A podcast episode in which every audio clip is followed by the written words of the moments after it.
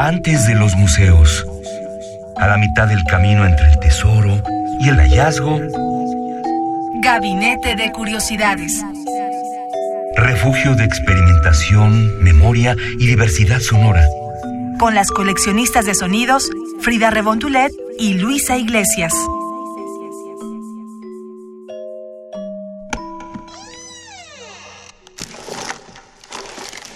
Etnografía sonora.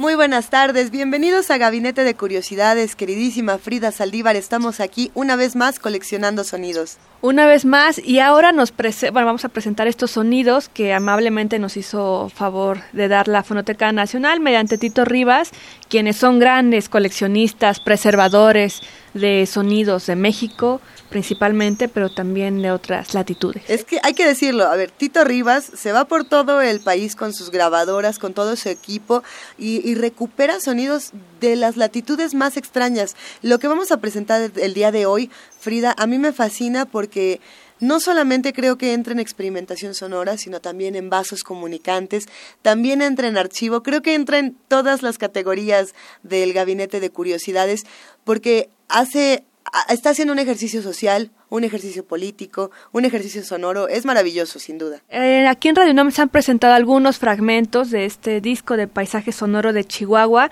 Sin embargo, tenemos la oportunidad de escuchar en esta ocasión un poco más de ellos sin quemar todo el disco, porque son dos discos, hay que mencionarlo No lo quemamos para que lo compren. para que lo compren. y bueno, también pueden visitar la página de la Fonoteca Nacional, donde, bueno, todo este proyecto del disco de paisaje sonoro de Chihuahua viene en el marco de este proyecto que es el Paisaje Sonoro de México, impulsado por la Fonoteca Nacional, eh, por Lidia Camacho, la directora y fundadora de esta Fonoteca Nacional. Así que fue este año, en el 2016, pero bueno, como sabemos, el registro sonoro, los paisajes sonoros, captan estas huellas nuevamente sonoras de alguna región, de algún país que dan identidad y unión a esa localidad. Entonces, en un año, por ejemplo, Luisa, en 10 años no creemos, tal vez sí, tal vez no, que suene igual a lo que se hizo en este registro. Por eso es importante preservar el patrimonio sonoro. Sin más preámbulos, vámonos a escuchar lo primero, lo primero, lo primero, querida Frida Saldívar. El primer hablo que tenemos es el Cañón de San Carlos. Esto es al amanecer, ahí en Chihuahua, San Carlos.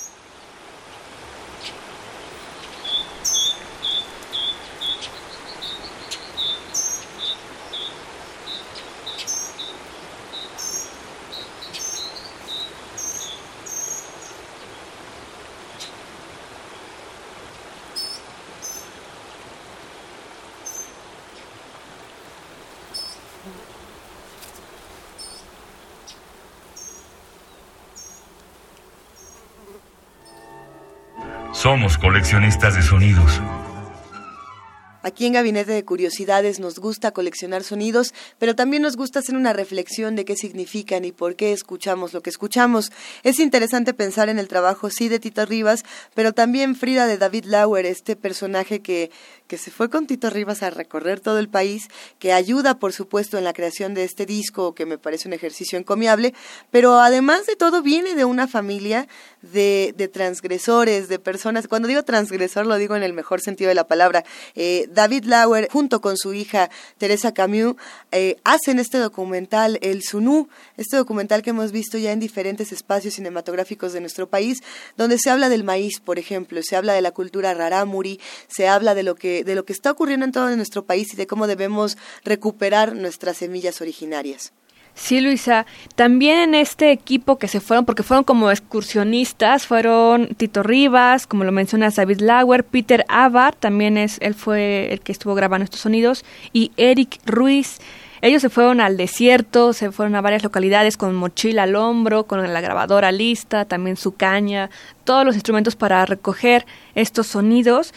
Y como lo comentas, tienen mucho interés en los tarahumaras. Precisamente podemos escuchar las mañanitas en tarahumara en Huachuchi, que en tarahumara significa lugar de garzas, y esto es en la Sierra Madre Occidental. Huesemati chechiraliwa yasisine marrahuehuaba roso paricho isini Huese matijo, huese matijo, chévere la hueva agua. Qué hermoso amanecer es hoy, ya levántate, el sol ya salió, el lucero está apagándose.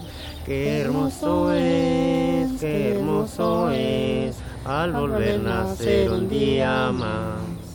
Es una canción que nosotros cantamos en los festejos es como las mañanitas. Haz de cuenta que es una mañanita cuando llegamos a tomar un testimonio a la casa de, de Al y le cantamos eso para nosotros, eso es las mañanitas. Querida Frida Saldívar, ¿qué significa para ti este hallazgo sonoro que tenemos aquí en Gabinete de Curiosidades? Pues son muy importantes porque sin duda recolectan esta unión de comunidades y también la identidad que uno como mexicano, pues muchas veces dice, bueno, eso es de esa comunidad, pero sin embargo es parte de ti, es parte de la cultura y es importante conocerlo. ¿Cuántas personas actualmente pueden decir que han escuchado hablar a alguien en Tarahumara? Identificarlo también. Eh, Radio UNAM y varias estaciones amigas de educación principalmente están en búsqueda de promover las lenguas indígenas principalmente. Y precisamente quería mencionar eso porque aquí en Radio UNAM eh, acaba de iniciar esta serie Calme Cali, ya lleva varios episodios sonando los jueves a las 10 de la mañana y creo que es un ejercicio que se debe sumar, eh, no solamente eh, escuchar los sonidos, sino aprender de las lenguas y no solamente aprender de las lenguas, sino aprender de los saberes que tienen estas culturas, aprender todo lo que podamos de los pueblos originarios y reconocernos como parte de toda,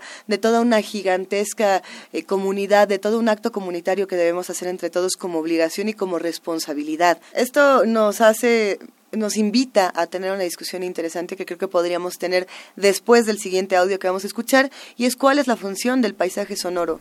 Eh, ¿por, qué, ¿Por qué tenemos que escuchar paisaje sonoro? Una puede ser disfrutar, pero hay muchas otras funciones. Vamos a escuchar el siguiente audio y seguimos aquí en Gabinete de Curiosidades.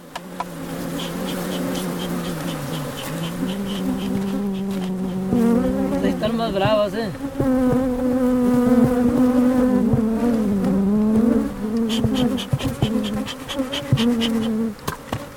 Estamos en este momento encendiendo el humador. La función del humador es eh, cortar la comunicación entre el apicultor y la abeja. El humo disimula el, olor del apicultor y ya la abeja no se, o sea, menos por enterada de que hay gente extraña a su colmena. Escuchamos, hablando de aves, insectos y demás animales, al apiario en Orinda. Orinda se encuentra en el municipio Rosales, en Chihuahua. No es, si uno se parara ahí, probablemente no estaríamos escuchando lo mismo. Estamos teniendo un diálogo entonces en un paisaje sonoro con el sonido mismo, con el curador sonoro, por así decirlo, y con el que lo escucha. Son tres discursos distintos. Esa puede ser otra función que a mí me resulta interesante, como también el ejercicio de decir, a ver, eh, no pongo atención, que era lo que decíamos antes del, audio que acabamos de escuchar, necesito poner atención a otras cosas y que los, los paisajes sonoros sirvan como invitación a que todos salgamos con nuestros teléfonos inteligentes, con nuestras grabadoras si es que tenemos, pues hacer el ejercicio de grabar y de escuchar y de ver qué demonios nos encontramos en la calle, ¿no? Puede ser. Justamente, Luis, y como lo comentas, vienen estas dos versiones del paisaje sonoro, ¿no? Tito Rivas nos comentaba, y bueno, también comentan los artistas sonoros, que al registrar paisaje sonoro se puede hacer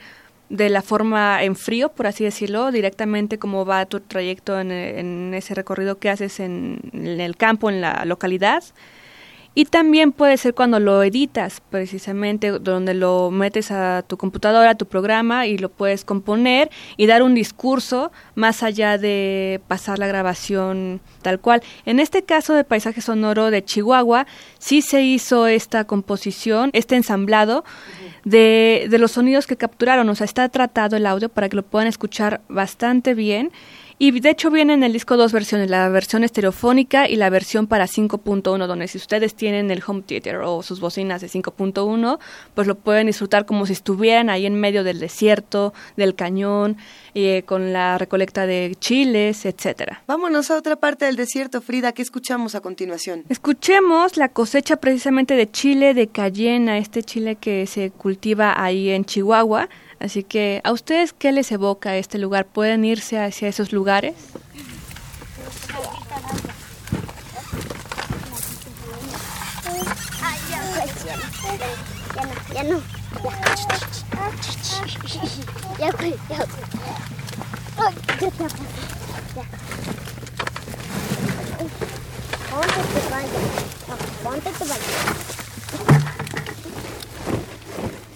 Frida, eh, tú has hecho muchos experimentos sonoros por tu parte y también te has salido con tus grabadoras a hacer paisajes y demás. ¿Cómo son estas experiencias? Son muy emocionantes. Cuando tú vas con tu grabadora, dices, bueno, voy a hacerlo a lo loco o tengo que llevar una planeación. Por ejemplo, en algún momento yo estaba en el Parque de los Venados, aquí en la Ciudad de México, grabando a unos niños correr junto con unos perros y se acercó un niño y decía, ¿qué haces?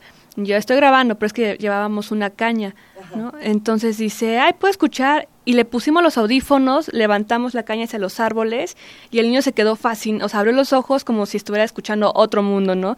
Dice, no puedo creer que se escuche así en el árbol, porque había bastantes pajaritos que hacia abajo donde estábamos nosotros en la tierra, pues no era posible que lo escucharan como tan claramente, ¿no? Entonces, entonces el niño se llevó una gran sorpresa, se emocionó y dijo por ahí que pues que de grande quería hacer algo similar, ¿no? Capturar sonidos, editar. Formaste grabar. a un coleccionista de sonidos. Formamos ahí a, un coleccionista de sonidos. Ay, qué maravilla. Pero- llamado Jesús.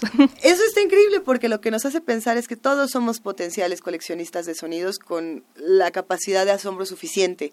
Eh, esta capacidad de asombro la tenemos mucho de niños y se nos va olvidando, ¿no? Con el paso de, de los años. Hay que recuperarla y que el sonido sea la herramienta para volvernos a asombrar y para volver a sentir otro tipo de cosas. Tenemos otro audio por ahí, si no me equivoco. Claro que sí, Luisa. También los queremos eh, convocar a que entren a la página de Radio UNAM, donde pueden escuchar los podcasts de Gabinete de Curiosidades en la página que es www.radiounam.unam.mx.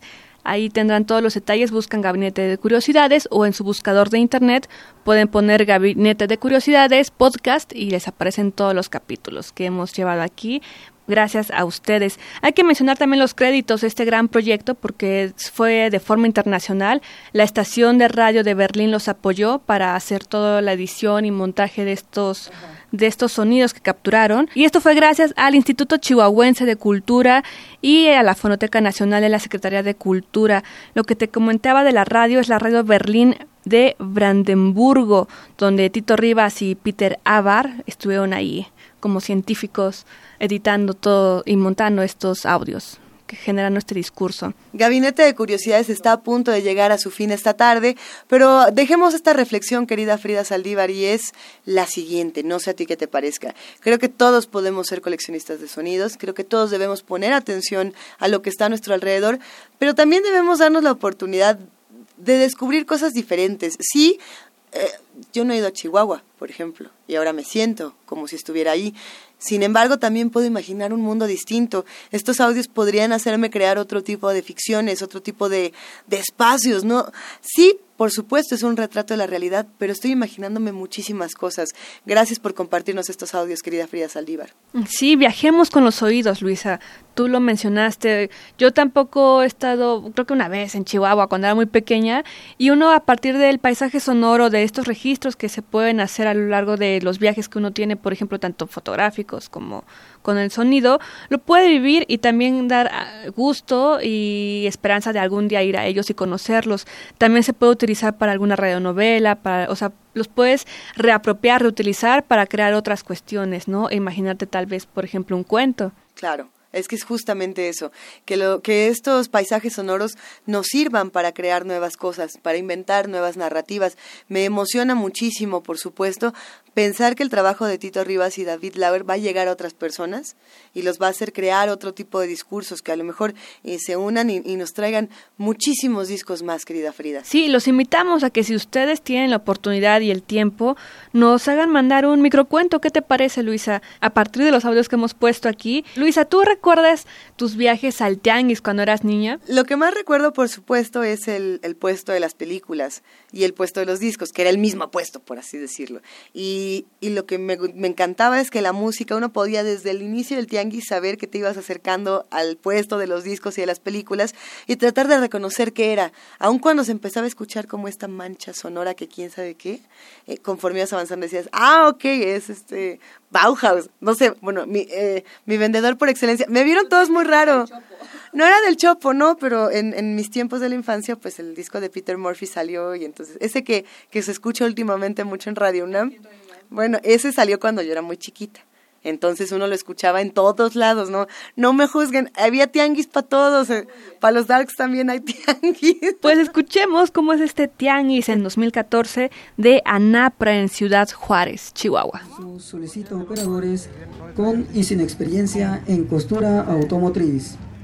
Les estamos ofreciendo salario superior al mínimo, cafetería tipo FED, bonos de despensa, transporte, fondo de ahorro, seguro de vida y gastos funerarios. Personas interesadas, favor de pasar a este módulo ya que la contratación es inmediata.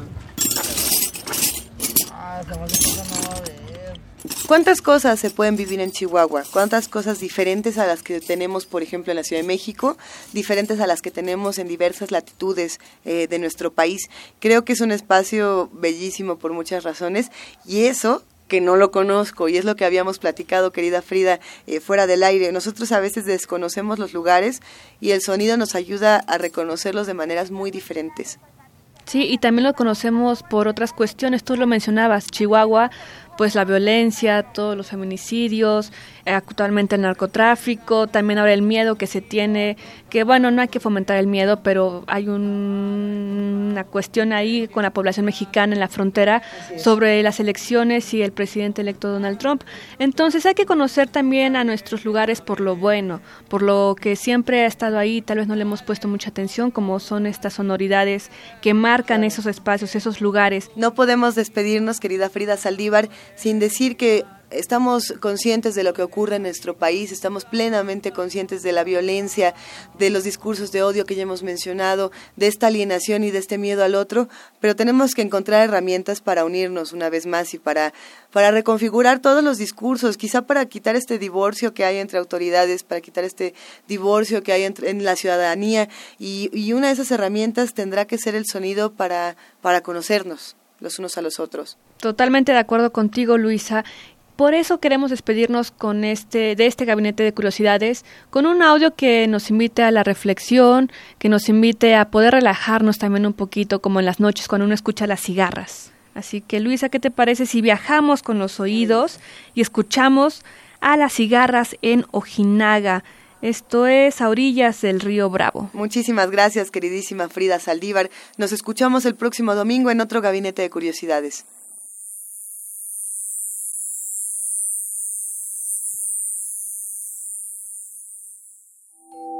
Radio UNAM presentó Gabinete de Curiosidades.